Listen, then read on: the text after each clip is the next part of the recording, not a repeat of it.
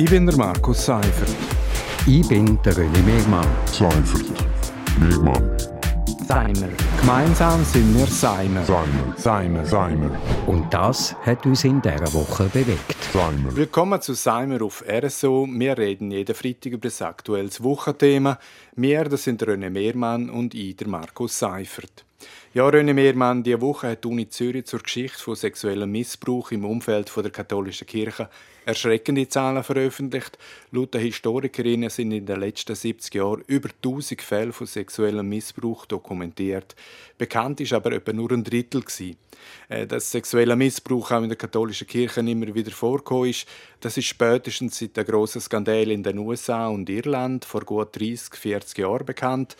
Aber die neuesten Zahlen aus der Schweiz, die sprengen alle Befürchtungen. Und die Projektverantwortlichen von der Forschergruppe sagen, das sei nur die Spitze vom Eisberg. Ja, Röne, bist du überrascht oder einfach bestätigt? Ähm, also es ist erschütternd, die Erkenntnis, aber überrascht bin ich überhaupt nicht. Eigentlich nein. Äh, es ist bestätigt, was man eigentlich schon immer vermutet hat.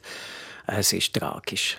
Und skandalös ist ja auch, dass die Bischofskonferenz im 2002 Richtlinien zum Umgang mit sexuellem Missbrauch erlassen hat. Aber so wie es aussieht, sind das reine Lebenbekenntnisse Also Kultur vom Verschwiegen, Verdecken, Vertuschen ist bis heute weitergegangen. Man hat es gewusst, aber man hat fehlbare Personen nicht gemolden, sondern versetzt.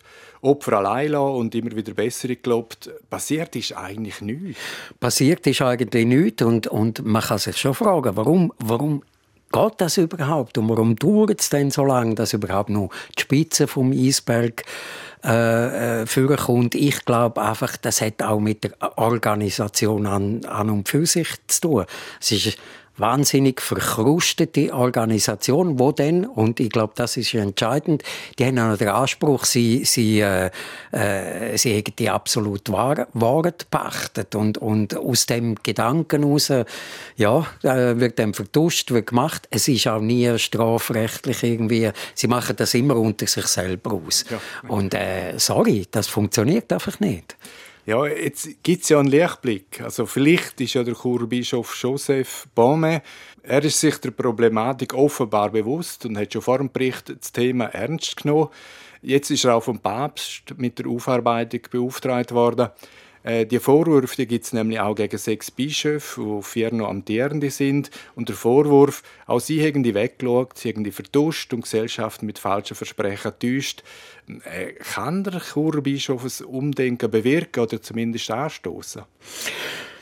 Es ist noch schwierig zu beurteilen für mich. Ich glaube, er meint es wirklich ehrlich. Also ich habe schon das Gefühl, der Mann will das aufklären, der will da dahinter stehen. Ich frage mich einfach, ob man in diesen Strukturen, eben, wo auch mal ein Bischof Akten vernichtet, wäre ja eigentlich strafrechtlich relevant in einem so einem Fall, äh, ob die das dann wirklich aufarbeiten können. Da müssen ja irgendwie alle mitspielen und ich bin mir nicht so 100% sicher, ob nicht im Hintergrund dann eben gleich wieder Fäden gesponnen werden und, und verhindert wird und er wird nicht über alles informiert und so.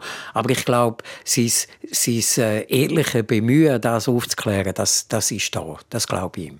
Lassen wir das mal so stehen. Tatsache ist aber auch, dass die katholische Kirche jetzt einfach auch ein massives Imageproblem hat. Also nochmal, kann man dieser Institution noch glauben, nachdem über Jahrzehnte in entscheidenden Punkten ganz klar gelogen worden ist? Also wenn du mich fragst, ich persönlich sicher nicht. Und ich glauben auch, die, die Trennung zwischen Kirchen und Staat, die muss man auch rigoroser machen. Also dort, die, die, aus der Geschichte heraus ist ja, die Kirche ist ja Macht gesehen. Der Staat ist eigentlich erst später gekommen, wo Monarchien abgeschafft worden sind und Kirchen eben auch nicht mehr so viel Macht hat. Aber das ist irgendwie, der Prozess läuft immer noch. Und ich glaube, da muss man jetzt wirklich auch einen Schnitt machen. Und man muss auch sagen, wenn es irgendwelche strafrechtliche relevante Verfehlungen gibt, dann tut das nicht Kirchen aufklären, sondern äh, die Justiz. Ja, und ich meine, stellt sich ja für Kirchen auch die Frage, ob ein gesunder Umgang mit Sexualität überhaupt möglich ist. Wenn man von den Priestern konsequente Enthaltsamkeit verlangt. Also müssen wir da nicht ehrlich, ehrlicherweise das Zölibat abschaffen oder einfach freiwillig machen. Also das Zölibat ist doch einfach ein, ein Fehlkonstrukt. Aber wenn der Papst so stur bleibt wie alle seine Vorgänger, dann sehe ich da relativ wenig Hoffnung. Ja, ich glaube, äh, die Abschaffung vom Zölibat würde, würde sicher etwas bewirken. Auch, auch äh, das ist jetzt eine Forderung, die ja schon lange auf dem Tisch ist und die jetzt wieder kommt. Und ich glaube, das würde schon ein bisschen äh, die, die rigorose Sexualmoral aufbrechen. Ähm, ja, aber ob das dann am Schluss wirklich äh, der entscheidende Faktor ist, das wage ich dann doch noch ein bisschen zu bezweifeln. Ja, also ein weiterer Grund ist ja sicher auch einfach der Missbrauch von Macht. Also die, die Kirchenfürsten und auch Priester können ihren Status ganz einfach missbrauchen und, und sie machen es offenbar leider auch, immer noch. Ja, sie machen es immer noch.